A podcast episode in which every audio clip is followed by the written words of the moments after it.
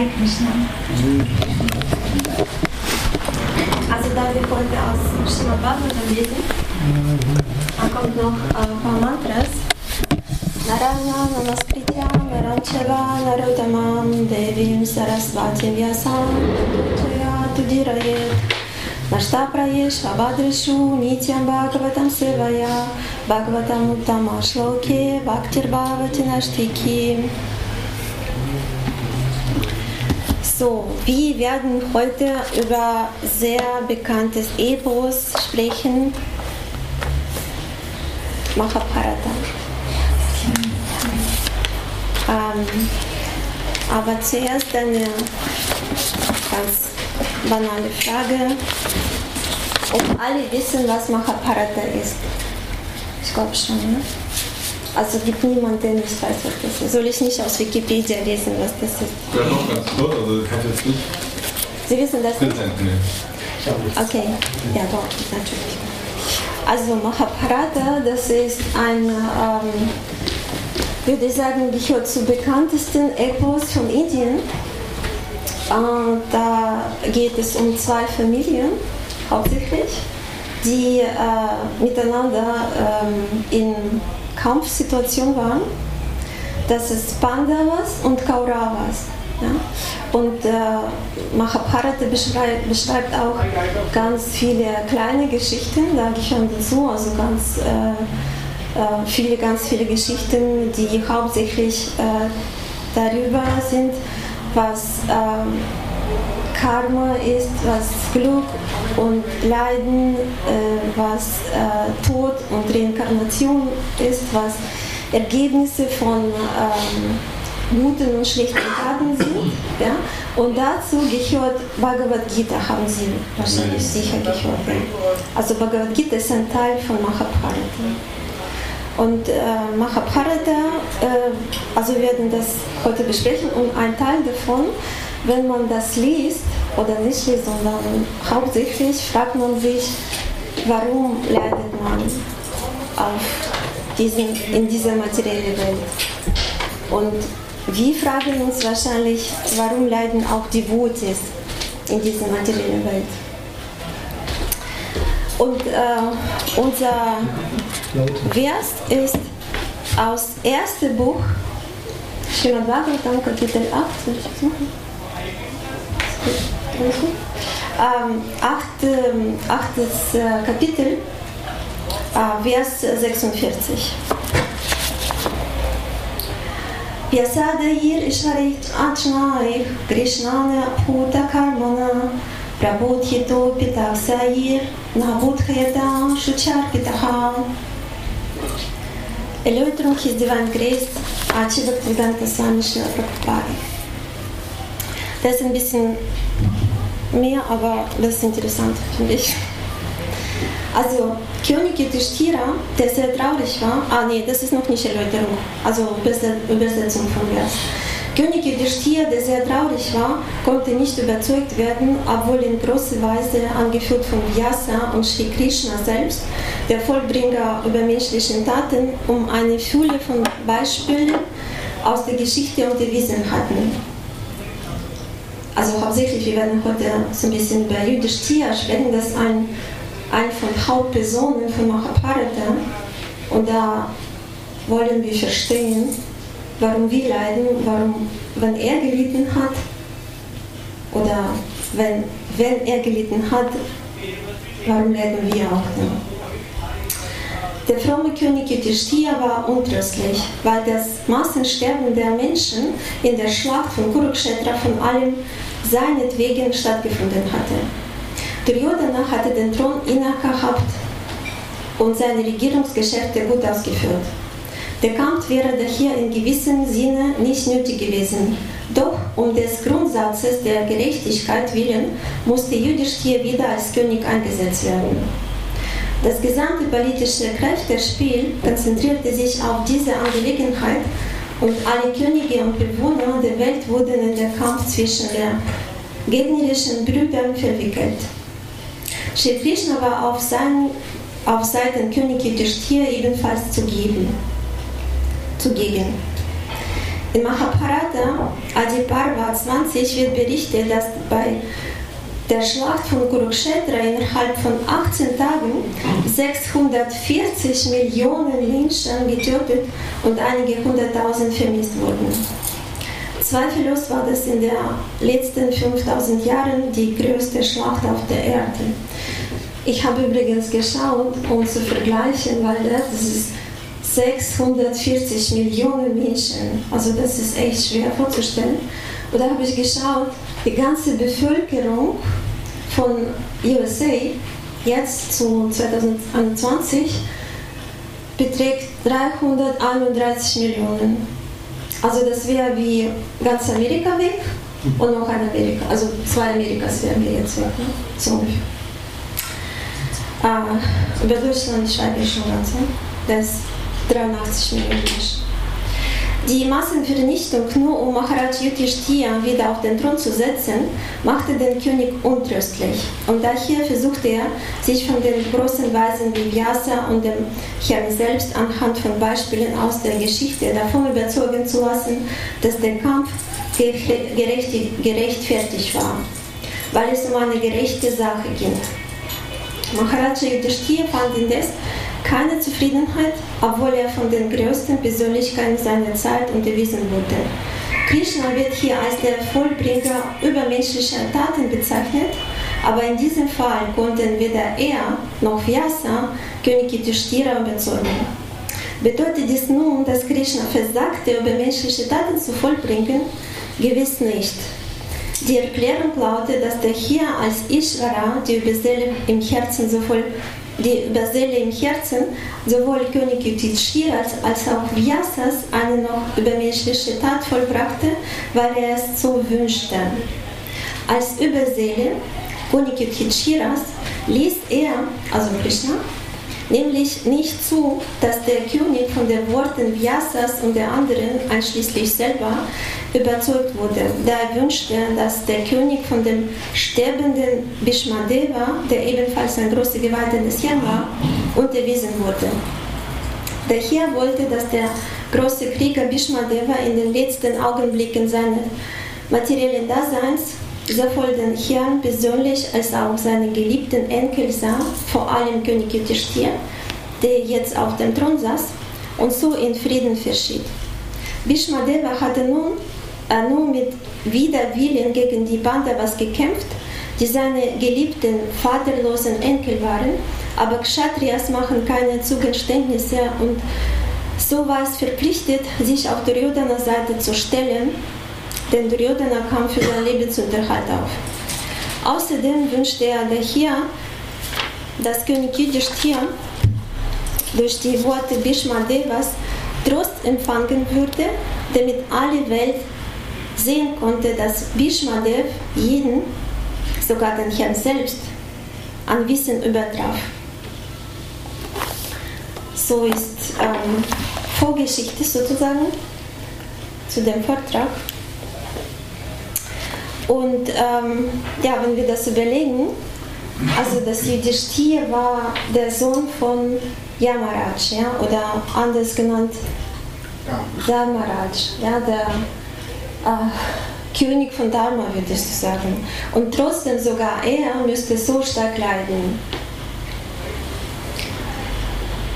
Also von einer Seite, man denkt, ja, er hatte auch Grund dafür, ja, haben wir mit meiner Tochter darüber gestern gesprochen. Also nicht äh, jede würde in der materiellen Welt eine Ursache sein, sozusagen für Tod von äh, über 600 Millionen Menschen. Von der anderen Seite, äh, dass seine Eigenschaften, seine äh, Geburt überhaupt als Sohn von Damaraj, das war schon sehr, sehr ähm, Moment, wo er zeigt, was für reines Bewusstsein hatte dieser Mensch ja, und warum ist das so passiert. Also aus diesem Vers sehen wir, dass äh, es Krishna so wollte, ja, dass er den, also Yudhishthira, sein reine Geweihte als Instrument genutzt hat, für Gerechtigkeit zu stellen in dieser ganzen Welt. Aber bevor wir über einige Episoden über, äh, von Mahabharata sprechen, wollte ich äh, noch eine äh, über eine Sache noch ähm, sprechen, der ähm, was es betrifft, also drei Gruppen von Menschen, die sich äh, unterscheiden, wie sie sich zu Gott stellen, ja, von ihren Beziehungen zu Gott. Also das sind drei Gruppen. Erste sind Dämonen. Ja? Dämonen sind, das sind Menschen, die in ihrem Herz hauptsächlich nur Neid, Groll, also Eifersucht auf Gott haben. Und die sind immer äh, auf Gott neidisch und die, äh, die können Zugang nur zur äußeren Energie des Herrn kriegen. Ja, die ändern sich nicht, die werden immer gegen Gott kämpfen. Zweite Gruppe, also ich werde das kurz, ja, daran kurz, äh, darüber kurz sprechen. Äh, die zweite Gruppe, das sind, ähm, die heißen Sakamabhaktas. Die stehen in der Mitte. Das sind Leute, die denken so, ähm, die haben ein bisschen Dankbarkeit an Gott, die haben aber auch eigene Wünsche und die versuchen das mit Gott irgendwie vereinbaren, so dass, lieber Gott, ich werde dir Dienst, äh, ich werde für dich Dienst machen, ich tue das für dich und du, etwas, und du tust etwas für mich. Also die versuchen das so handeln. Ja? Und die äh, sind dann, das äh, Krishna beschreibt das so in äh, Bhagavad Gita 4.11 sagt er. Also alle belohne ich in dem Maße, wie sie sich mir geben. Also sie versuchen dann in bestimmter Weise Gott zu betrügen und Gott macht das Gleiche. Also die, äh, ähm, die machen diese Befreiung von Leiden Bedingung für Dienst, für ihren Dienst. Und die werden nie, ähm, die sind, ähm, also in allen Leben können die schwer zu äh, reine Devotees werden, das ist sehr wichtig für uns zu verstehen, weil äh, die sind dann, also hingebungsvollen Dienst äh, soll bedingungslos sein, ja? Anabhilashta Shunyam, Dhyana Karma, Dhyanamrita, Manukulena, Krishna Nushalam, Bhakti Rutama. Also wir müssen bedingungslos dem Herrn dienen und dieser bedingungslose Dienst muss auf der ersten Stelle sein. Und auch der zweite und der dritte auch. Also eigentlich das muss der einzige Grund sein. Und glücklicher sind diejenigen, die diese Bedingung gerade in ihrem Herzen haben, dass sie nur dem Gott dienen, weil die ihn zufriedenstellen wollen, dass die äh, Glück nicht daran empfinden, was sie alles haben oder vergleichen nicht haben, die mehr oder weniger als die anderen haben, sondern die sind davon zufrieden, was äh, Gott denen gegeben hat und äh, mit ähm, dem, dass sie mit eigenen, durch eigenen Dienst Herrn zufriedenstellen, versuchen zufriedenzustellen. So, das sind reine äh, Gottgeweihte oder werden mit der Zeit reine Gottgeweihte, die zu diesem Stand kommen und sie kriegen sofort äh, die, der Zugang zur äh, inneren Energie des Herrn. Und ähm, um das zu bestätigen, möchte ich einen kurzen Kommentar von Srila Prabhupada in Srimad Bhagavatam 1.8.29 äh, lesen. Diejenigen, die glühen, äh, gänzlich gegen den Herrn des äh, jetzt Diejenigen, die gänzlich gegen den Dienst des Herrn eingestellt sind, befinden sich in tiefster Finsternis. Diejenigen, die den Herrn nur in Zeiten der Not um Gunst bitten, sind Teilempfänger der Gnade des Herrn und diejenigen, die sich voll und ganz dem Dienst des Herrn widmen, empfangen die Gnade des Herrn in ihrer ganzen Fülle. Solche Ungleichheiten beim Empfangen der Gnade des Herrn hängen vom Empfänger ab, nicht von einer Parteilichkeit oder Vorangenommenheit der, des allbarmherzigen Herrn. So, dann führen wir sozusagen Wellen, mehr oder weniger auf welche Seite sind wir. Und ähm, weiter gehen wir tatsächlich zu Mahabharata. Und ich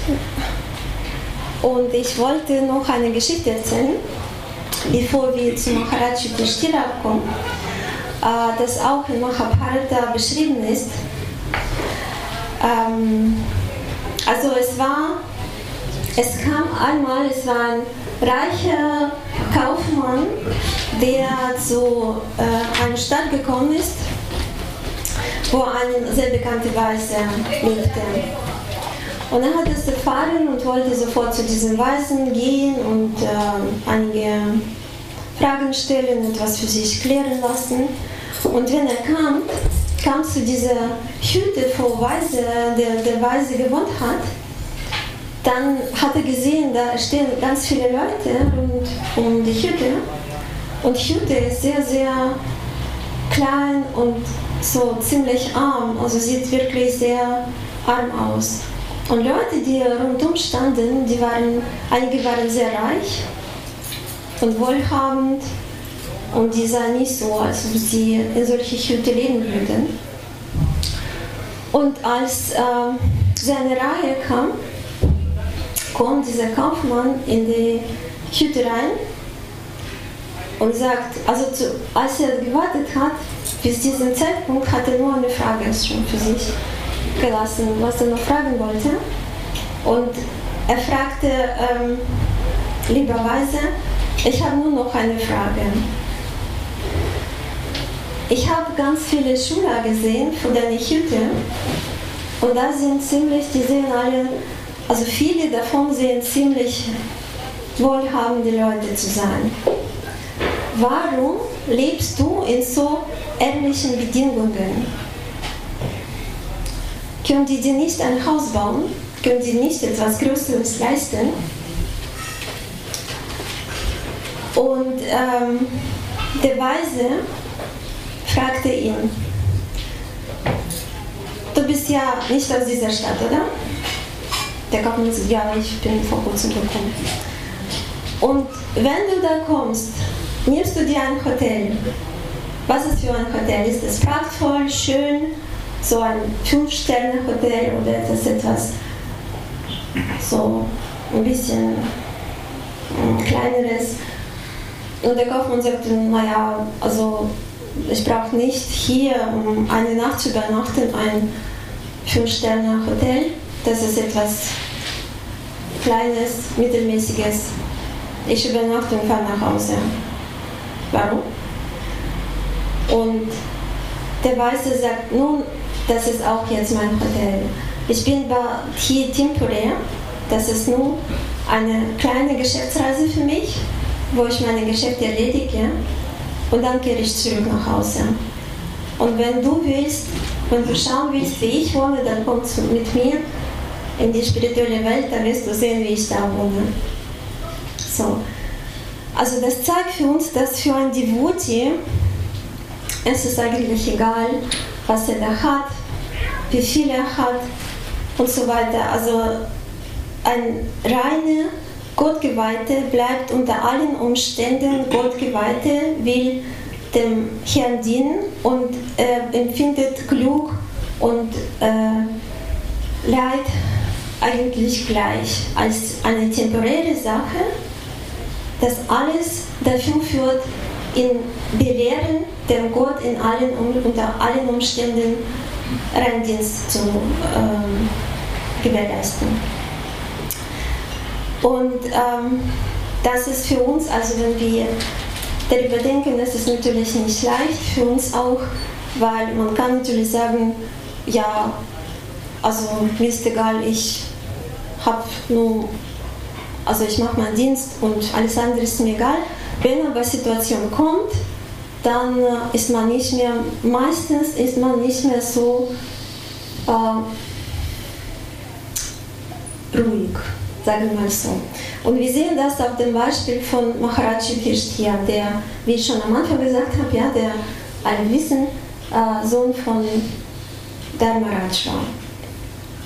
Also, wie wir gerade jetzt gehört haben, Yudhishthira war sehr traurig, untröstlich, steht da. Ich würde sagen, ganz entsetzt, weil nach so einem Kampf hat er sich für schuldig gehabt, äh, gehabt, äh, gehalten. Und äh, überall, wohin er ging, da überall waren Leichen. Und es waren so viele Leichen, also die könnte das nicht verbrennen alle. Es war so viel, dass man nicht geschafft hat, die, die in ähm, kurzer Zeit alle weg zu verbrennen oder was machen die da verbrennen. Ja? Und ähm, in zwei, im achten Kapitel sagt, sagt Maharaj Yudhishthira, zu welchem Zweck überhaupt war diesen Krieg geführt. Also zuerst Krieg schon, schon geführt, ist schon Vergangenheit. Und jetzt fragt er sich, wozu war das alles? So viele Opfer, so viele Leute sind gestorben. Ich kann diesen Witwen ihre Männer, ihre Söhne nie mehr zurückbringen, zurückschaffen.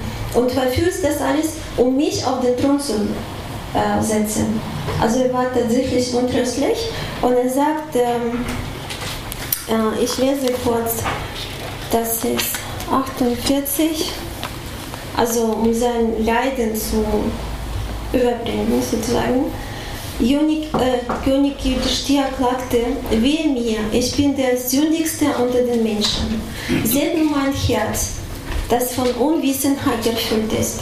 Dieser Leib der letztlich für andere, für andere bestimmt ist, hat zahllose Schlachtereien von Männern vernichtet. Also ich glaube, da noch ein paar Verse, wir werden die nicht alle lesen, aber auf jeden Fall, er, war, er hat die ganze Schuld auf sich selber genommen.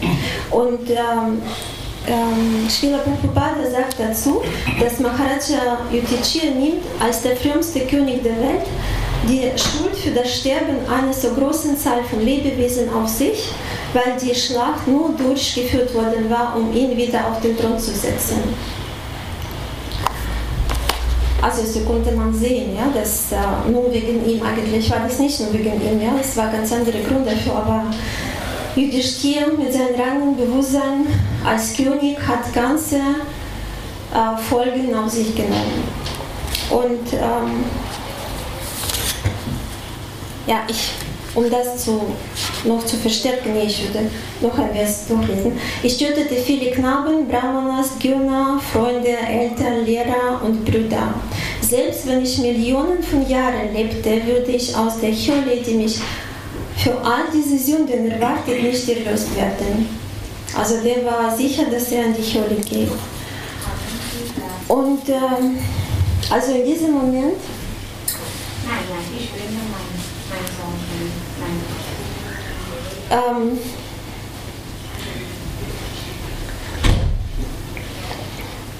und in diesem Moment, wo er so bekümmert war, passiert noch was, was ihn schon ganz erledigt hat, würde ich sagen. Ich weiß nicht, wie man das auf Deutsch sagt. Schon ganz ähm, noch sehr bedrückt hat. Also, die Brüder Pandavas haben ihn irgendwo überredet, mit ganz großen Schwierigkeiten Thron anzunehmen. Und äh, er, weigerte, er weigerte sich lange, aber dann irgendwann hat er gesagt, er wird das nehmen, damit äh, dieser Opfer nicht umsonst äh, laufen würde. Und äh, die steigen auf einen äh, Wagen, ein sehr prachtvoll dekoriertes Wagen und fahren zum Palast.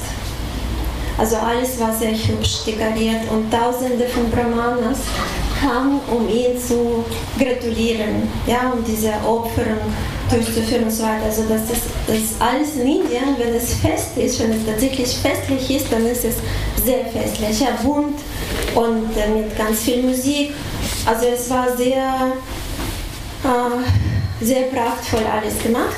Und dann kommt er zu Palast und äh, steigt, also auf der, der kommt auf ähm, Listen Treppe zu Thron und dann plötzlich, ah, und da stehen rundum, ja, vor dem Palast stehen ganz viele Sannyasis, tausende von Sannyasis sind.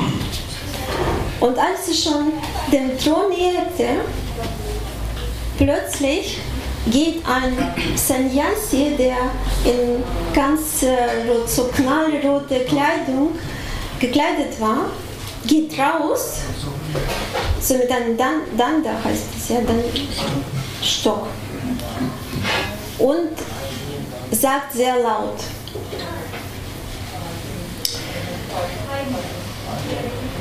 Er sagt, ich bin der äh, Yudhishthir, ich bin der Repräsentant von allen Brahmanen, die hier versammelt sind. Und ich werde, ja, ich werde in, diesem, in ihren Namen sprechen. Und dann sagt er sehr laut, Yudhishthir, du bist ein Schurke. Du bist an dem ganzen Krieg schuld und das ist nur wegen dir so viele Leute verstorben sind, so viele Widmen, so viel Leid auf dieser Erde, dass man das nicht irgendwann wieder gut machen kann. Ich werde dich verfluchten, so wie alle Brahmen, die hier sind. Können Sie das vorstellen? Also Yudhishthir, der schon sowieso so ganz unten war. Und dann plötzlich vor seinem Thron kommt jemand und sagt, wir wissen alle, wie schlimm das ist und dass du ein schlechtester Mensch auf der Erde bist. Also Yudhishthira, ja, Brahman waren alle in diesem Moment im Schock. Die waren so verblüfft, die haben das nicht erwartet, die wussten darüber nichts und die haben nicht in gleichen Minute reagiert. Und in diesem Moment sagt Yudhishthira, warum sagst du sowas? Ich bin, ich weiß, dass es meine Schuld ist. Ich werde sowieso nicht mehr lange leben. Ich gehe in die Höhle, ich weiß. Aber warum sagst du das? Also das war schon der letzte Tropfen für Yudhishthira. Und in diesem Moment äh, sind Brahmanen zu sich gekommen und verstanden jemand, also was es für ein mächtiger Sprecher da gekommen ist, woher kam der? Und dann, die haben alle gleichzeitig gesagt. Wissen alle, was das bedeutet? Was ist Hum von, von Brahmanen? Das ist ein. Ilahu ist ein türkischer Ausdruck für ist eine Waffe. Ist eine brahmanische Waffe, der. Bitte? Persische sagen, die türkischen mystische persische sich in einem Trance tanzen. Ah, okay. Okay. Auf jeden Fall, das hat funktioniert. Und dieser Brahmane sozusagen ist tot runtergefallen. Aber was war mit Yudhishthira? Der war ganz entrüstet, der, war, der könnte gehen, der, der konnte nicht mehr. Und in diesem Moment kommt ähm, ähm, Krishna zu Yudhishthira und er wollte ihn ein bisschen trösten, weil also es sah so aus, dass Yudhishthira doch ähm, nicht der Thron annehmen wird. Und er sagt ihm, dieser, das war kein echter Brahmana. Schau, das ist ein Rakshas, der heißt Chakra. Cha, wie heißt der denn? Charvaka, also ein Rakshasa-Dämon. Und das war ein Freund von Yudhishthira. Und er hat ein äh, Segen bekommen von Brahma, dass er unbesiegt wird bis diesen Moment, wenn er Brahmana äh, beleidigt. In diesem Moment hat er alle Brahmana beleidigt, die da waren. Da natürlich war er sofort umgebracht. In diesem Moment fiel er tot runter. Und äh, Krishna sagt, schau, also du wirst wahrscheinlich uns nicht zuhören. Und schließlich haben wir ja auf deine Seite gekämpft, das ist klar, dass wir dir alle sagen werden, dass du recht hast, das war für Gerechtigkeit der ganzen Welt und so weiter und so fort. Aber gehe zu Bhishma. Bhishma ist dein Opa und er ist auf gegnerische Seite gekämpft. Er wird die Wahrheit sagen. Frag ihn, geh zu ihm, frag ihn. Bring ihm dann Ehrbietungen und frag ihn, was der Grund ist, bevor du entscheidest, etwas weiteres zu machen. Und Yudhishthir, der gerade sagte, er hat, hat genug, ähm, der hat zugestimmt. Und dann sind die wieder in, auf der Wagen gesessen, alle Pandavas, und fuhren zu Feld, da wo Bhishma war. Und was war mit Bhishma? Also, ähm, ah, ich wollte noch sagen, einen Moment. Äh, Srimad Bhagavatam beschreibt, wie in diesem Moment äh, Yudhishthira aussah. Und das ist interessant, ich wusste das früher nicht. Also da steht, äh, Yudhishthira sah wie, äh, wie Kuvera aus. Und ich dachte früher, Kuvera, das ist etwas Tolles, etwas Schönes, etwas Reiches auf jeden Fall. Ich wusste nicht. Und als, also Schönbagner beschreibt, das heißt, also Kuvera ist, hat zwei Meanings, äh, Bedeutungen. Eine, dass man hässlich ist. Kuvera heißt hässlich. Und zweite Bedeutung, dass man diese äh, schlechten Augen hat, also diese neidischen Augen hat, weil man reich ist. Das stimmt bei uns. Wenn man ähm, also sehr reich ist, dann hat man diese neidische Blick. So weiß ich nicht, ich war nie sehr reich. Und äh, ja, also er sah unglaublich schlecht aus. Ja, er war tatsächlich am Ende seiner Kräfte, sein, sein, überhaupt sein Wille zu leben. Und äh, die kam dann auf das Feld von Kurukshetra, wo Bhishma Dev auf dem Fallbett lag. Und Bhishma selbst sagte, das ist der beste die beste Lage für, für einen Held. Und ähm, ähm, nur als sein Blut floss heraus und nur durch die Kraft des Yogas hielt er den Körper am Leben. So. Und Pandavas, die haben sich verbeugt für, Krish, äh, für Bhishma und Bhishma öffnete den Augen und hat Pandavas gesehen und hat angefangen, Krishna zu suchen.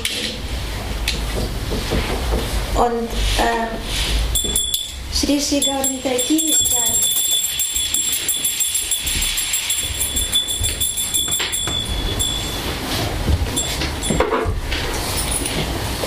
Und Krishna kam ein bisschen ähm, in den Blick von äh, Bhishmadev, dass Bhishmadev ihn sehen konnte. Und in dem Moment, wenn Bhishma Panda, was mit Krishna zusammen gesehen hat, ihm flossen Liebe, also Tränen von Liebe in die Augen. So war, er, so war das für ihn schön. Er wusste ganz genau, dass Krishna äh, allmächtiger Herr ist und dass er auf der Seite von Pandavas ist, das war für ihn große Erleichterung. So, und ähm, Bhishma begann mit Pandavas zu sprechen. Und was sagte er? Also er sagte, ihr seid alle Söhne von Dharma. Warum? Weil sie immer euren äh, ältesten Bruder, äh, Bruder gefolgt habt. Also ihr war immer demütig, immer sündlos und ihr habt so viele Ungerechtigkeiten in eurem Leben erleben müssen. Und ich habe das alles demütig ertragen.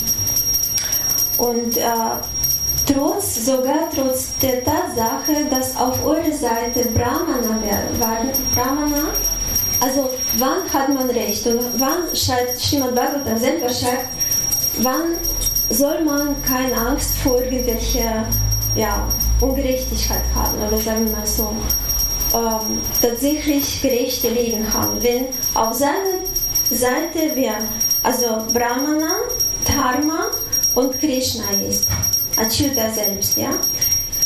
Alle, die alle waren auf eurer Seite. Krishna war mit euch immer, ihr habt immer Dharma gefolgt und alle Brahmanas waren auf eurer Seite. Und trotzdem habt ihr ganzes Leben gelitten. Ja? Und äh, wenn wir darüber nachdenken, äh, wie viel hatten Pandavas, äh, dann wird es vielleicht für uns ein bisschen leichter, wenn wir unser Leben vergleichen und denken, oh, es geht mir so schlecht. Äh, also wenn wir in diesem Mitleid zu sich selber versinken, versunken sind, äh, da kann man ein bisschen über Pandava denken. Ja? Also die sind im Wald geboren. Niemand von uns ist im Wald geboren. Ja? Die sind als Kleinkinder haben die ihr Vater verloren. Dann die zweite Mutter, Madri, Madri mhm. äh, ist in dieser ähm, Frühjahr ähm, wie heißt dieser Feuer? wie heißt das auf Deutsch? Der, der Beerdigung. Beerdigung Feuer, ja, wahrscheinlich heißt das, genau. Ähm, reingestiegen, ähm, um äh, ihr Vater zu begleiten, also Vater von Bandaras, ich meine, ihr Mann zu begleiten. Ja? Dann Kunti Devi mit fünf kleinen Kindern ist zu Hastinapur gegangen, um äh, äh, da Zuflucht zu suchen. Und was hat sie da gefunden?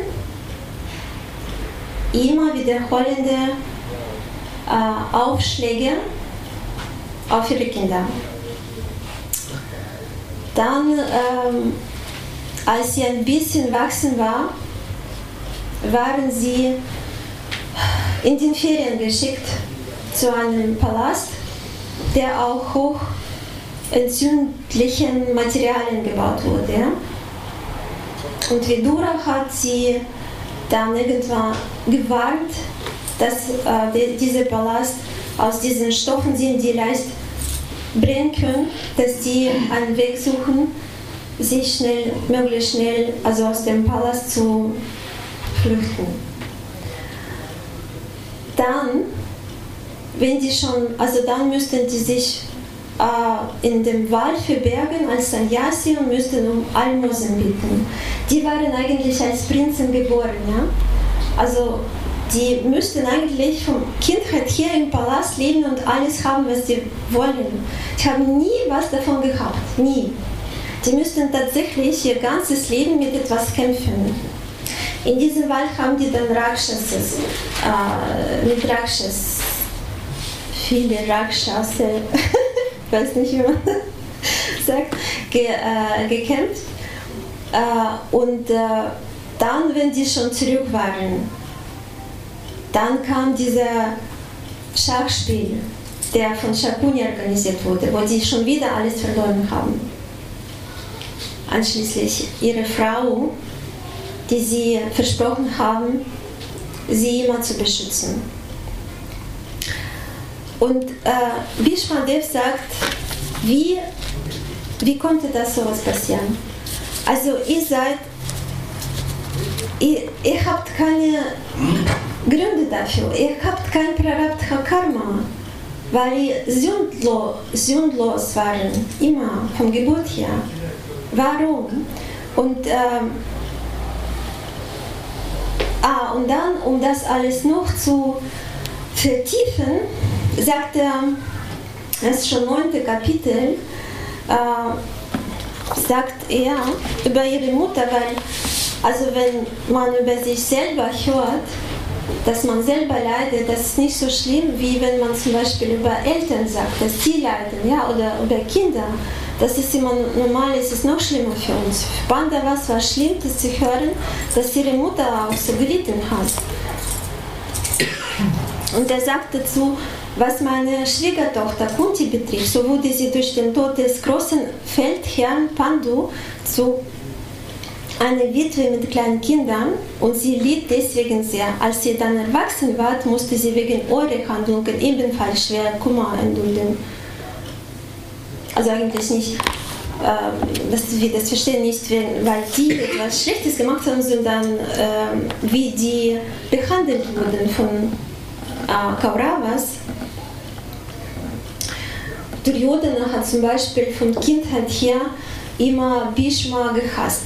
Und die sind übrigens im gleichen Tag geboren. Also Duryodhana mit Bhima, ah, habe ich Bhishma gesagt? Bhima, danke. Also Bhima, die sind im gleichen Tag geboren. Also theoretisch müssten die, theoretisch müssten die gleiche Horoskope haben, oder? nee, hatten die nicht, genau. Aber die sind im gleichen Tag geboren. Und äh, vom, Anfang hat, vom Anfang an hatte alle seine Brüder äh, so auch gegen Pandavas ähm, organisiert. Und äh, äh, im und Bhishma, äh, sein Ziel war das alles eigentlich, Pandavas zu klären, was passiert ist, weil er schließlich wollte Yudhishthira trösten. Ja? Und er sagte, meiner Ansicht nach, das ist nächste Vers, da wo er schon erzählt, aber ein Versuch schon zu klären. Meiner Ansicht nach liegt dies alles an der unausweichlichen Zeit, unter deren Herrschaft jeder auf jedem Planeten umhergetrieben wird wie die Wolken vom Wind. Und ähm, wenn wir jetzt zurück zu uns sind, ähm, natürlich fragen wir uns oft, was ist Ursache für mein eigenes Problem. Ja? Fragt sich man das, ja? Fragt man sich, oder? Warum passiert mir das, was mir passiert? Und äh, Bhishma nennt hier vier Ursachen, aber ich will schon sofort sagen, er spricht da wie ganz normaler Mensch. So wie ein, ja, also nicht die Worte sind der ganz normale Mensch. Und dann sagt er, also erste habe ich schon gelesen, das ist Zeit, ja. Also dass äh, Zeit oder Kali Yuga an allem schuld ist. So. Wir sagen das auch oft, ja. Also wenn was passiert, da gibt es irgendwelche Ungerechtigkeit, etwas, was wir uns nicht erklären können, warum das so ist, warum die ha, zum Beispiel Führer von Ländern so äh, handeln, wie sie handeln, dann sagen wir ja Kali Yuga, was kann man machen, ja? Und die Zeit kann nicht zurücksagen. Also Kali Yuga kann man beschuldigen, wie lange man will. Die Zeit wird sich nicht rechtfertigen. Nicht sagen, kommen und sagen, ja, ich habe keine Schuld. Also da können wir auf Kali Yuga alles schmeißen. Hilft uns das? Wir müssen Kali Yuga noch 427.000 leben, ja? Also das hilft uns nicht wirklich, ja? Okay, dann was sagt Bishma noch? Der nächste Grund, ah nee, ein Kommentar, genau, ein Kommentar von Srila Prabhupada lesen wir auch. Kala ist mit dem Herrn selbst identisch und daher bringt er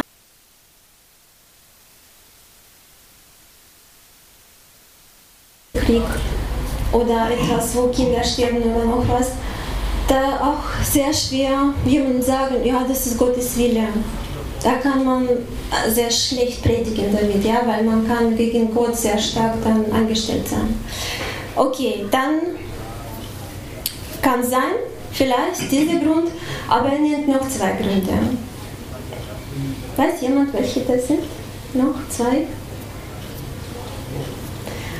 Also nächster Grund ist Swabhava ist Schuld. Swabhava, das ist, äh, das heißt äh, meine Natur. Also ich bin wie ich bin. Ja? Ich kann in meinem Körper mit meinem Bewusstsein nur so handeln, wie ich handle. Ja? Zum Beispiel ähm, Herr Trump könnte nicht wie Ranchedev handeln, ja? wenn er da wäre, würde er anders machen, als Rantidev macht. Und Rantidev könnte sicher nicht die Entscheidungen treffen, die Herr Trump getroffen hat. Warum? Ihr seid sehr unterschiedlich. So. Also wir handeln nur so, wie wir sind. Warum? Weil, was daraus kommt, warum handle ich so, wie ich handle? Manchmal so dumm. Warum? Was kommt dafür? Was führt mich dazu? Natur, aber was kommt? Warum? Ja, meine Natur, aber warum hat Natur mich so gebildet? Mein Ego, meine, mein Ego, meine eigene Natur, Ja, genau, aber warum? Karma. Das, Karma, genau, genau, wegen Karma. Also vierter Grund ist Karma. Karma ist schon besser, ja? Also ich meine als Erklärung. Auf Karma kann man tatsächlich alles schmeißen, wie die das machen. Also Karma ist alles schuld und ich bin nicht schuld, mein Karma ist schuld. Dass ich eigentlich das Ergebnis von meinem Karma ist, das übersehen wir oft. Es ist so ein bisschen leichter für uns, aber trotzdem, wir sind Sammlung von unserer Karma. Ja? Und wie Karma sich weiterentwickelt, das hängt immer von dem, was ich jetzt in diesem Moment tue. Deswegen müssen wir sehr, sehr vorsichtig sein und wissen, Karma kommt sowieso, Zeit kommt sowieso. Äh, Karma wird so handeln, dass wir bestimmte Swabhava haben, dass ich werde genauso sein, wie ich, welche Handlungen ich früher gewählt habe. Und, und über diese Handlungen, die ich früher gewählt habe, habe ich keine äh, Macht mehr. Die kann ich nicht mehr ändern. Ich kann nur das ändern, was ich gerade jetzt tue. So, das sind diese Gründe, die Bhishma Dev am Anfang nennt. Und äh, im Endeffekt äh, der Fazit dazu, dass in dieser Welt so oder so leiden alle Lebewesen. Ja? Also Reichen, Prinzen, Präsidenten, Armen und die, die, die Wohlhabenden, die, die nichts haben, die äh, Glückliche leiden, die Unglückliche leiden, alle leiden. Ja? Und äh, Starken, Schwachen auch. Also manchmal denken wir, äh, ja, ich leide, das ist ja klar, dass ich leide. Aber der, der mir diese Impfung alles gemacht hat, wie heißt der? Ah? Nee, nicht Trump, sondern Nee, Spann auch nicht. Spann leidet auch bestimmt. nee, ich wollte das, äh, der höchste, der, der mächtigste jetzt. Egal, ich habe ihn vergessen. Bill Gates. Bill Gates, genau. Also es ist schwer vorzustellen, dass Bill Gates sich leidet. Er hat nur ein bisschen anderen Maßstab von seinen Problemen, aber er leidet bestimmt. Also das beruhigt zum Das Beispiel ist, ja, das ist ja klar, er, hat ja, er ist ja geschieden worden und ähm, er hat bei Windows jetzt die Stellung verpasst, weil er mit minderjährigen Praktikanten rumgemacht hat. Wer solche Handlungen macht, kann ja nur leiden, weil ja diese ganze Bedürfnishaftigkeit, diese Low-Frequency-Haftigkeit, die kommt ja nur aus dem Leid heraus. Also jetzt gerade ist er so fest, Ja. dass er dieses, was er draußen präsentieren wollte, nicht mehr präsentieren muss. Und jetzt drückt das Leid auch immer mehr von den Leuten in die Öffentlichkeit. Okay, also das ist noch Beweis dazu. Also ist ja. Das war die mächtigste, mächtigste in Klammern ja, von dieser Welt auch leiden. So, das war vier Gründe und das sind alle Gründe, die man als für nicht ge- Gottgeweihte erzählen könnte, für nicht Gottgeweihte.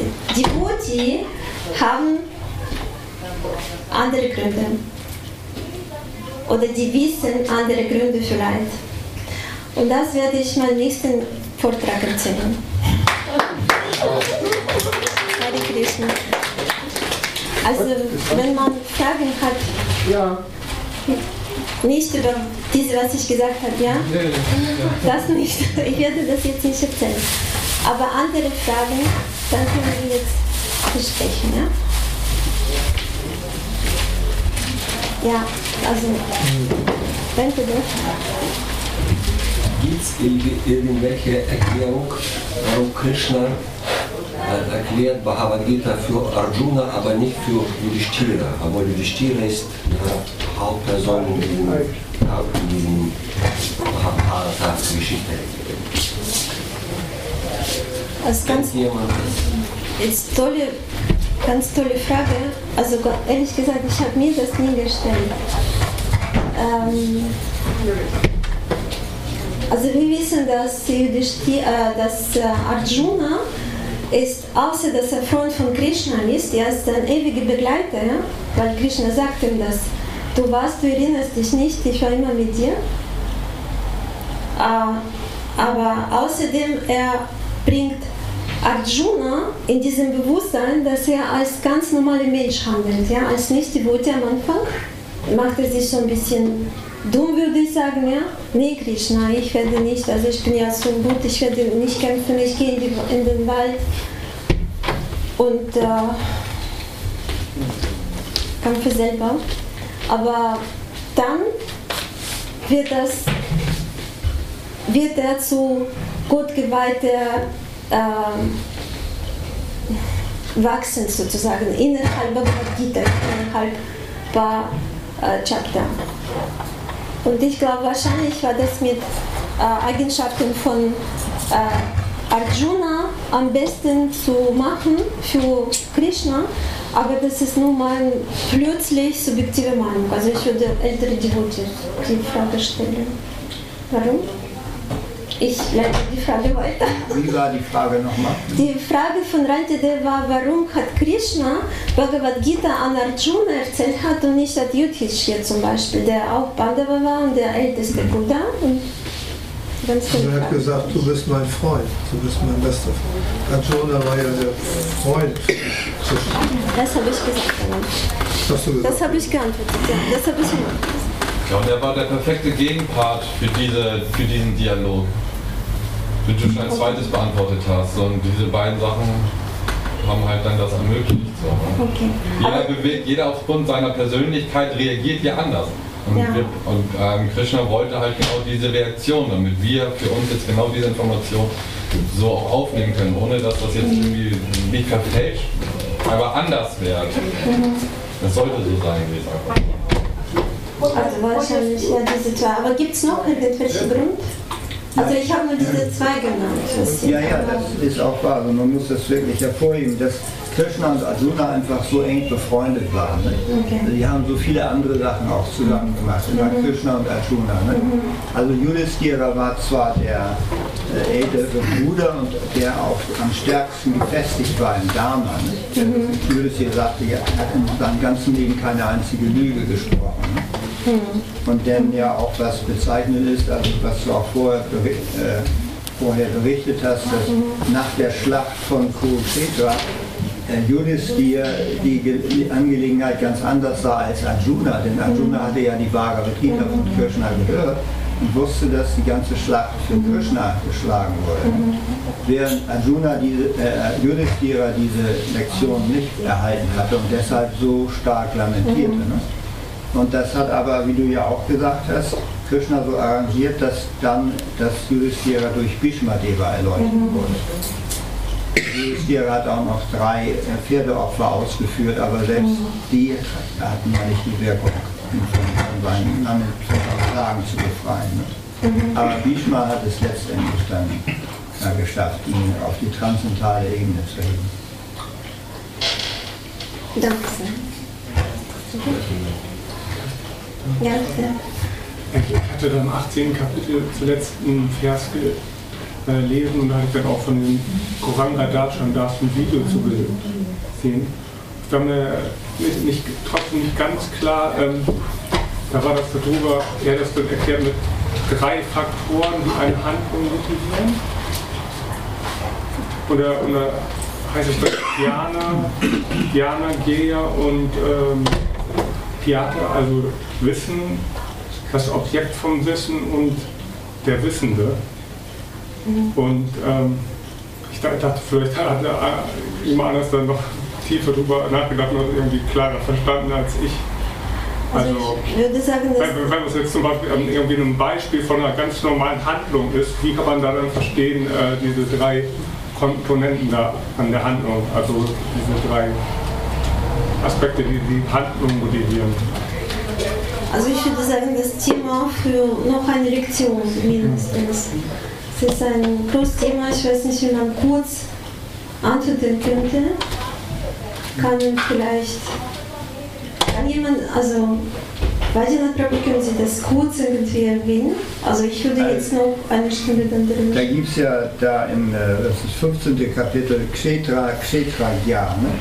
Und da ist äh, Jnana ist das Wissen, Gneya das Ziel, welches es zu erkennen will. Und äh, da ist also von dem äh, Kenner eines, eines äh, Körpers die Rede, das ist die Seele. Und von dem Kenner aller Körpers, das Körper oder Tätigkeitsfeld, das ist die Überseele. Ne? Und dazu, dann gibt es später im 18. Kapitel noch die fünf Faktoren der Handlung.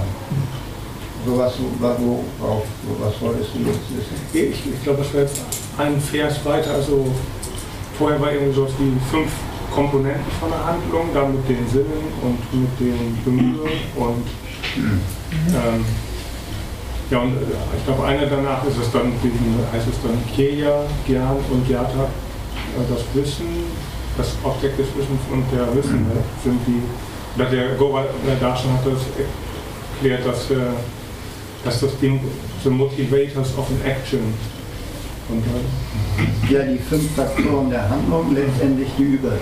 Ne? Mhm. So, was, was ist deine Frage genau? Ja, das ist, das ist kein leichteres Thema tatsächlich. So bei einer ganz äh, normalen Handlung. Wie ist das dann zu verstehen? Ähm, was sind da, wie ist das dann zuzuordnen, diese drei Sachen? Kann man dann das Beispiel mit äh, äh, Baum und äh, zwei Vögeln trinken oder ist das nicht so klar? Ja, ja, bestimmt interessant. Also das sind die fünf Faktoren einer Handlung, darum geht es eigentlich auch. Ach, du wolltest die aufgezählt haben. Die Handlung, der, der Ort der Handlung, mhm. die Bemühung mhm. und dann letztlich die Überseele. Der ausführende. Der ausführende Überseele. Und ja, was, wenn ich was tue und da kommt ein Ergebnis bei raus, habe ich Schuld oder sind noch andere Faktoren? Mhm. Das gehört ja auch in dieses Thema schon ein bisschen rein. Wenn ich was tue, da ist noch die Überseele, die mhm. mich leitet oder meine Bemühung mhm. oder ich selber auch noch. Also fünf Faktoren bestimmen eine mhm. Handlung. Mhm. Und was die da alles gemacht haben an dem Krieg oder überhaupt, das sind ja auch diese fünf Faktoren überall mhm. dran. Mhm. Ja, das ist ein sehr komplexes Thema. Ja. Das wird tatsächlich eine ganze Vorlesung drüber halten. Das wird auch mal ein anderes Thema für eine weitere Vorlesung. Ja. Ja, noch eine Frage. Also ich hatte ein, ein Erlebnis oder ich hatte mit unserer Lakshmi Sahar, der jetzt ja nicht mehr unter uns ist, oder nicht in, vielleicht in einem anderen Daseinszustand. Es gab mal den Tsunami. Ne? Das war diese große Welle, die da irgendwie überall die Leute, also auf, auf Sri Lanka war dann überall diese Toten, 100.000 Tote wegen dem Tsunami. Und da gab es eine große Veranstaltung auf dem Rathausplatz. Und da waren alle Religionen eingeladen und da waren wir irgendwie nicht dabei, dummerweise, sondern Lakshmi Sahar. Mhm. Und Lakshmi Sahar wurde dann gefragt, was ist Ihre Meinung zu diesem Tsunami? Er hat gesagt, das ist Karma. Mhm. Das haben wir, und das ist deren Karma, dass sie alle getötet sind. Und da waren die völlig aufgeregt. Aufgeregt? Ja, das, das geht ja nun gar nicht so. so. Wie kann man sowas sagen? Das ist Karma, das kann man nichts machen. Und dann gibt es noch eine ganz mega heikle Situation, die ich jetzt gar nicht erwähnen will, aus unserer deutschen Vergangenheit. Da kann man sich okay. denken, was ich sagen wollte. Ja, und wenn man dann sagt, das ist, ja, das ist Karma, kann man nicht machen. Mhm. Dann sagen, boah, das, das ist ja nur das absolute Tiefschlag. Also wenn du mhm. sagst, diese vier, diese vier Aussagen mhm. und Karma kann man sehr gut für die normalen Leute erklären, das habe ich gemerkt, dass eben nicht so ist. Ne? Also die normalen, die nicht an Karma glauben, so normale christliche oder überhaupt normale Leute, die können mit, diesen, mit dieser Karma Frage, also wenn es auch hart auf hart geht, das ist, geht für die nicht. Obwohl im Christentum ja leider auch oft das Wort Ausgleich und Gerechtigkeit verwendet wird. Aber das wird dann immer sehr dogmatisch Einrichtungs, also in eine Richtung ausgelegt Hm. und nicht so, dass man auch sagt, auch die ausgleichende Gerechtigkeit von negativen Ereignissen wird auch irgendwann kommen. So jetzt, wenn man so ein bisschen, ist ja gar nicht so weit hergeholt, aber nicht umsonst ist die Love Parade auf den gleichen Straßen wie die Siegesmächte damals längst gelaufen sind.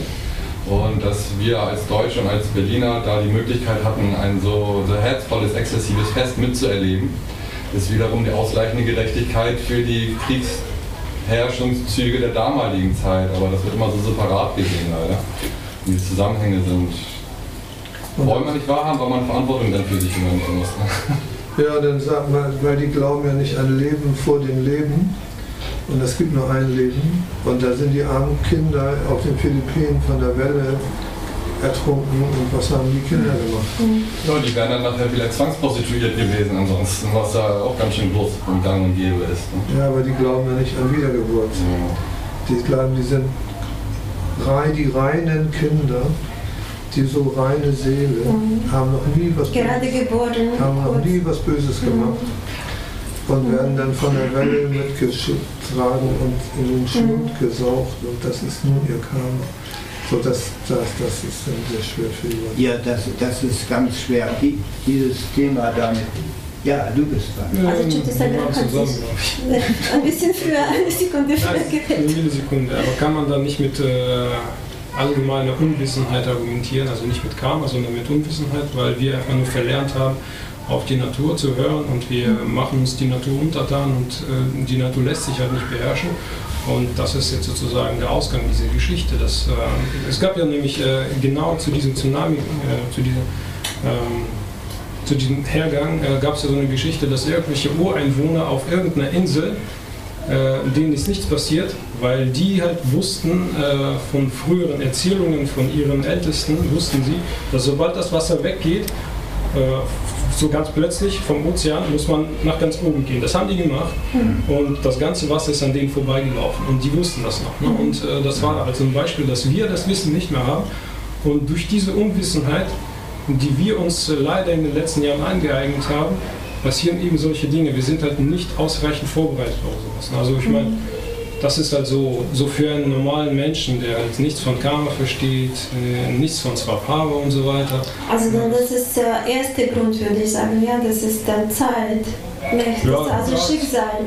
Also Schicksal ist eine Sache, aber Unwissenheit ist, ist wirklich greifbar. Ne? Je mehr ich von einer Sache weiß, umso besser bin ich vorbereitet. Je weniger ich von einer Sache weiß, umso schlechter bin ich vorbereitet. Ne? Also Unwissheit ist eigentlich das, das Problem äh, von allen Menschen, Tamas. Also dieses, wirklich diese, dieses Dunkle, dieses Nichts wissen wollen, Ignorante. Ich mache genau das, was ich will und gut, da hören wir auf zu argumentieren und sagen, es ist einfach nur die Unwissenheit. Es ist nichts von, ausgleichender Gerechtigkeit, nichts von Karma, es ist klar, sowieso, sowohl das eine als auch das andere, aber eben die Unwissenheit. Aber wird das Karma. diese Beispiele erklären, was Jagoro Prabhu gerade genannt hat, für diese kleinen Kinder, die sowieso noch nicht viel wissen können, Ja, genau. von Geburt her? Und die Das Eltern kann man auch. nicht. Und Eltern auch nicht. Also das wird wahrscheinlich das nicht erklären. Oder? Also Nein, aber dieses, darf ich da, Ähm, also dieses Thema ist sehr kompliziert und selbst in unseren Schriften gibt es die verschiedensten Aussagen darüber. Nicht? Also man könnte sagen, der Gott hat Schuld an allem, weil Gott ist schließlich der höchste Kontrollierende. nicht? Oder man kann sagen, das Lebewesen, die spirituelle Seele, hat sich dieses Karma eingebrockt durch eigene Handlung, durch unabhängige Handlung von Gott. Oder man kann sagen, nein, das ist die ewige Zeit, die das alles beeinflusst. Also selbst in unseren Schriften gibt es da die verschiedensten Betonungen. Also es ist ein sehr komplexes Gefüge. Da ist einmal die, die Seele, die unabhängig von Gott genießt. Dann ist da Gott, die also bestimmte Wünsche an Gott hat, die mit Hilfe von mit Gottes Hilfe in Erfüllung gehen, indem Gott die, die, der materiellen Natur befiehlt, bestimmte Situationen zu arrangieren. Dann haben wir diese drei Punkte. Einmal die materielle Natur, die eigentlich alle Handlungen bewirkt, alles manifestiert. Dann haben wir die Seele, die Wünsche hat an Gott und dann haben wir Gott auch. Also dieses, Drei, Dhyana. in diesem Dreieck befindet sich das. Aber ähm, welche, also welche Ur Ursache eine bestimmte Situation hat, sagt, sagt Krishna selbst sehr schwer zu verstehen. Die Gesetze der Handlung sind sehr schwer zu verstehen. Und im fünften Kapitel, aber Krishna sagt dann, man sollte deshalb genau wissen, was äh, rechte Handlung ist, also Karma, was verbotene Handlung ist, wie Karma, und was befreiende Handlung ist oder Akti. Also darauf kommt es an. Ne? Dass man also versteht, welche Art von Handlung verursacht sündhafte Reaktion, das ist die Karma. Welche Art von Handlung verursacht eine gute Reaktion, das ist dann Karma. Und welche Art von Handlung verursacht Befreiung. Darauf kommt es an. Alles andere können wir nicht verstehen. Also es, es hängt also von unserer eigenen Handlung ab. Weil jede Handlung, die wir tun, hat eine bestimmte Reaktion. Und das Einzige, was wir beeinflussen können, ist unser eigenes Handeln, unsere eigene Reaktion auf bestimmte Umwelteinflüsse. Alles andere können wir also auch gar nicht, nicht, nicht mal verstehen, weil es viel zu komplex ist. Ja, man sollte nicht, nicht angehaftet an der Trauer sein. Man sollte verstehen, dass jegliche Art von Anhaftung, auch von Leben an kleineren Kindern, nur eine Anhaftung ist, die nicht endlich ist. Und dass die Seelen, man weiß nie, aus welchem karmatischen Hintergrund diese Seelen reinkarniert sind. Krishna, ich weiß leider nicht den Sanskrit-Original, versucht jeden nur so minimal leiden zu lassen, dass er sein Karma auflösen kann. Das heißt, auch ein Ertrinken als Kleinstkind kann ein ganz krasses Karma von einem vorigen Leben wettmachen. Das Karma der Eltern, die merken, wir wollen das Leid nicht nochmal erfahren, wir werden jetzt bewusster und aus dem Tamaguna rausgehen in die Weisheit. Und wenn Krishna eh persönlich eingegriffen hat, kommen sie eh alle in den spirituellen Himmel, wenn sie Opfer von Krishnas direktem Einwirken sind. Also die Religion ist eigentlich so perfekt und so rund, dass jegliches Ereignis fast immer im Guten betrachtet werden kann. Wenn man halt nicht angehaftet ist und sagt, so diese ganzen Seelen, diese, das Leid, das ist alles nur von mir in mir erzeugt, weil ich mich diesem Leid öffne. Wenn ich dieses mit dem Gottesbewusstsein sehe, dürfte ich eigentlich fast gar kein Leid empfinden. Ich kann es verstehen, das Leid, aber ich sollte es nicht empfinden. Das können Sie aber wiederum, was Ichita Sadra gesagt hat, äh, erzählen oder was Jagur Prabhu ges- gesagt hat, erzählen, den der Karma akzeptiert. Das, ist, das kann man unter Krishna-bewussten Menschen so verstehen. genau. Klar, das, davon Also für. Christliche kann man das nicht wirklich lernen. Ich erinnere mich, wir haben einmal mit meinem Mann die Zeugis Jehova getroffen. Und die wollten dann uns überreden, also ich meine, Zeugen haben Zeugen Jehovas. Die haben bei uns gepredigt, für uns gepredigt, äh, mit Hoffnungen wahrscheinlich, dass wir zu denen kommen.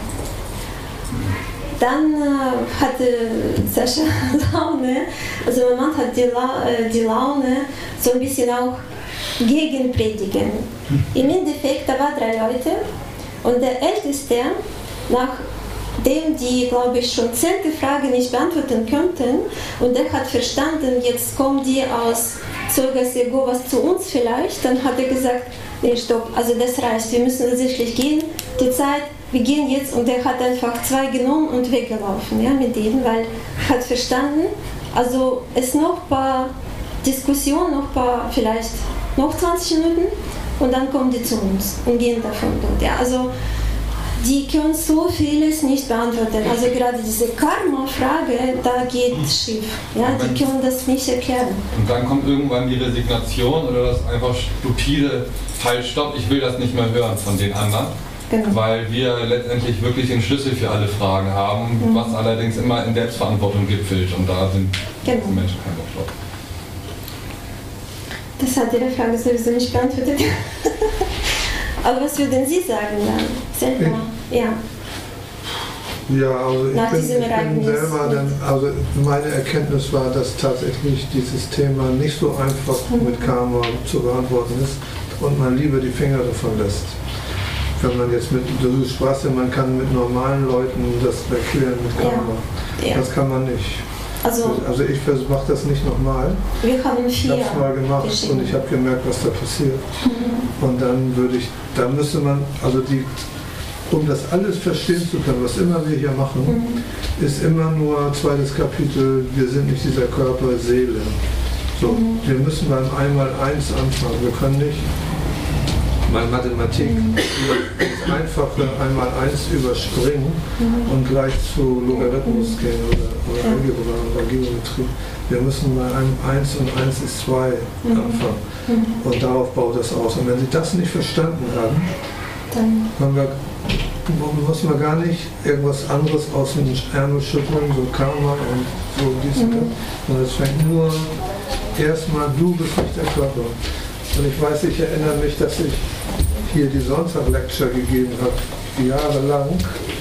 Immer nur, wir sind nicht der Körper, wir sind nicht der Körper, wir sind nicht der Körper, wir sind nicht der Körper. Nur dieses Thema. Mhm. Vor allem, weil jetzt sind viele neue Leute auch dazwischen. So, und dann muss und damit die, damit die muss man ja abholen. Ne? Sonst mhm. redet man irgendwo und die kommen, haben gar nicht den Zugang. Und dann ist natürlich für die anderen ein bisschen langweilig, weil es immer das Gleiche ist. Und selbst die Neuen verstehen es nicht. Mhm. Aber das ist irgendwie, da kommen wir nicht drum herum. Man muss die Regeln von Krishna einhalten in der Bhagavad Gita. Mhm. Und Krishna fängt an mit Seele, du bist mhm. nicht der Körper. Bevor wir das nicht verstehen, oder jemand außen stehen das nicht mhm. versteht, versteht er gar nichts. Gar nichts, was wir sagen. Was wir sagen. Wir verstehen das, was du sagst. Mhm. Außenstehende verstehen es nicht. Aber schwer. Ja, deswegen hat wahrscheinlich Bishma das nicht vor irgendwelche großen Auditorien gesprochen, ja, sondern zu Panda, was die reine Geweihte, Gottgeweihte waren. Ja. Das und ist Srimad Bhagavatam schon, ne? das ist ja schon. Ja, Srimad Bhagavatam sowieso für nicht äh, materialistische Leute, die das äh, vom Anfang an wahrscheinlich nicht, äh, erst nicht verstehen werden, zweitens, die werden das wahrscheinlich gar nicht akzeptieren. Hm. Und äh,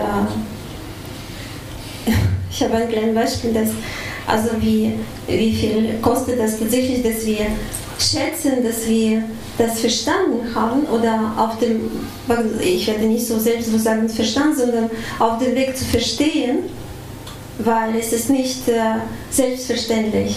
Ähm, also ich habe äh, noch drei Freundinnen, wir sind, wir sind vier, wir sind schon 40 Jahre befreundet und zu einer habe ich so mehr Kontakt ein bisschen und ich habe schon ungefähr seit Jahren, seit neun Jahren predige ich über Karma, ich bin nicht dieser Körper und so weiter und so fort.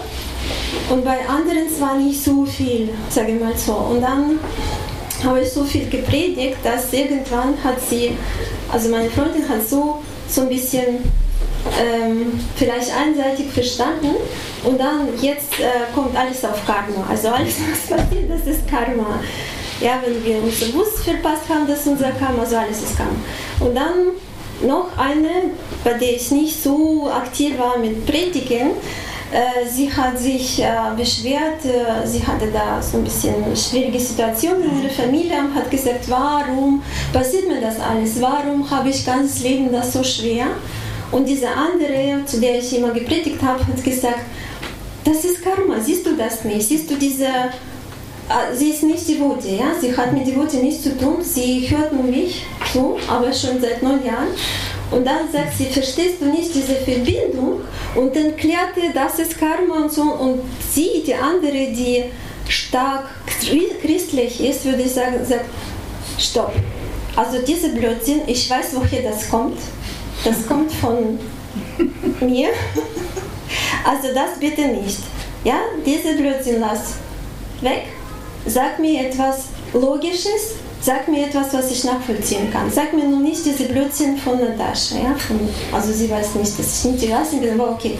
Auf jeden Fall, für christliche Leute kann man das nicht sehr lange, also sogar wenn man predigt, sogar wenn man befreundet ist, ja, so viele Jahre so, das ist, also wie ich das sehe, äh, das ist einfach, entweder Krishna gibt diese Mercy, ja, diese Barmherzigkeit, dass wir das verstehen, oder gibt nicht. Und das ist auch wahrscheinlich Karma.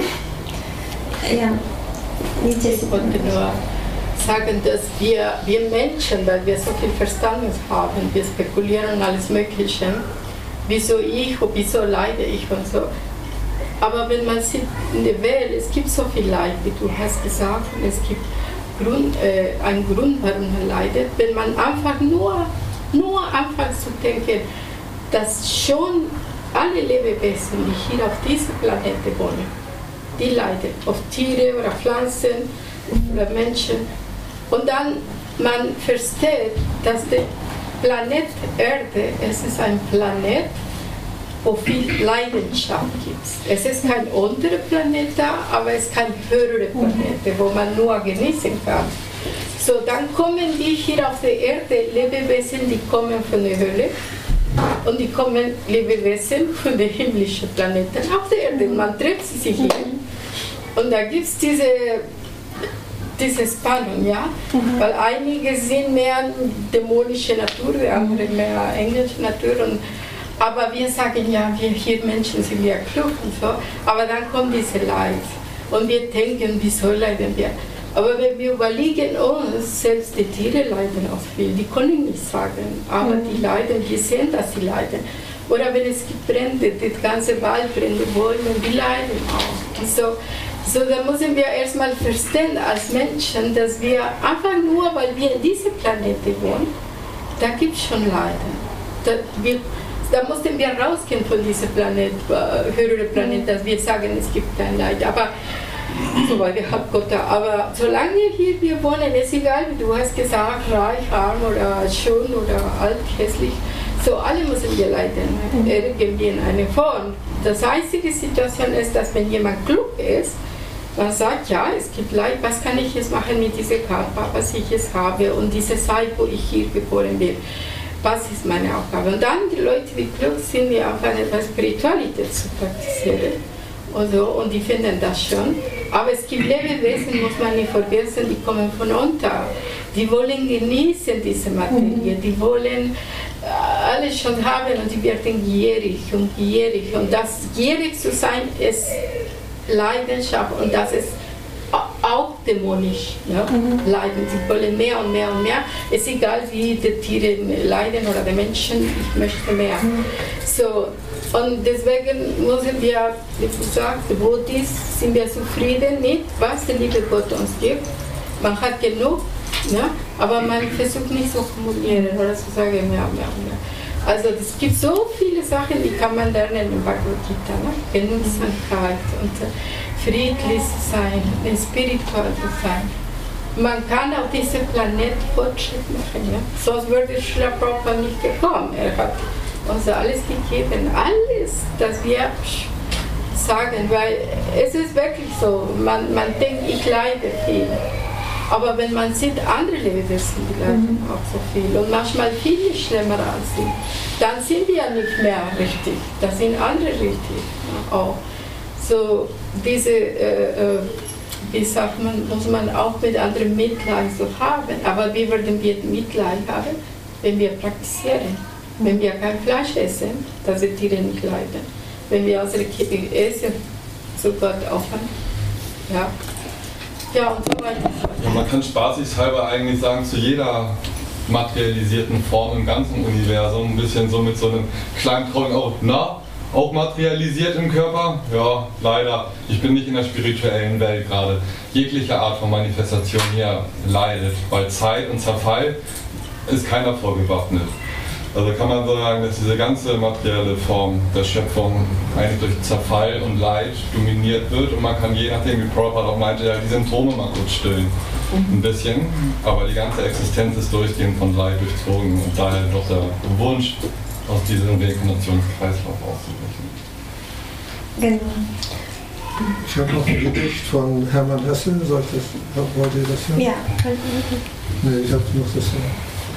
Ähm, äh, Hermann Hesse hat ein Gedicht gemacht über die Bhagavad Gita und das Leid. Und das ist, ähm, wieder lag ich schlaflos Stund um Stund, unbegriffenes Leid, die Seele voll und wund.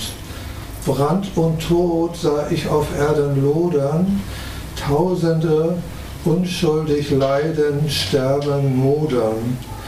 Sieh, da kam mir in der Stunde trüber Einsamkeit, Erinnerung herüber, und es sprach zu mir den Friedensspruch, ein uraltes indisches Götterbuch.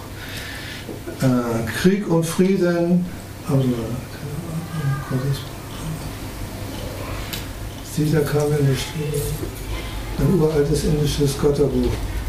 Krieg und Frieden, beides gelte gleich, denn kein Tod berührt das Geistesreich.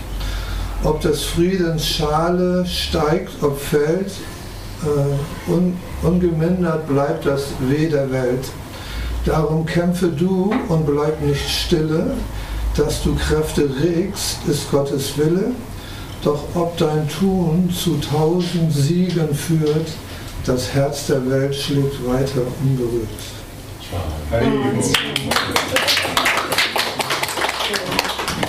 Also ich würde auf diese Note, diese optimistische Note, eigentlich, das war eine optimistische äh, Lektion aus meiner Sicht. Also das ist schon ein bisschen leichter für uns verstehen, wenn wir da sind, wir leiden alle.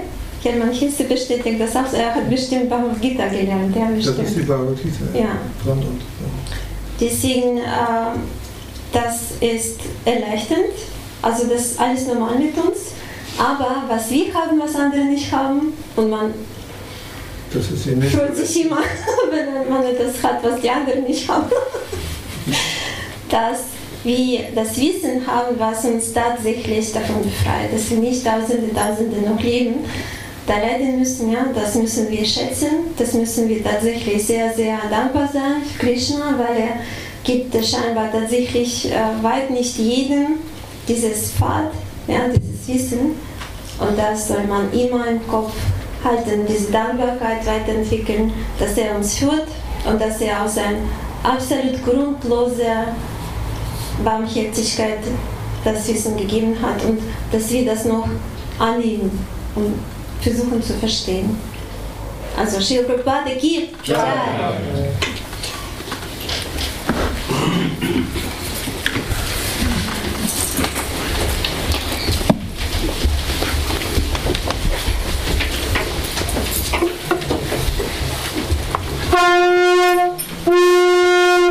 Czego?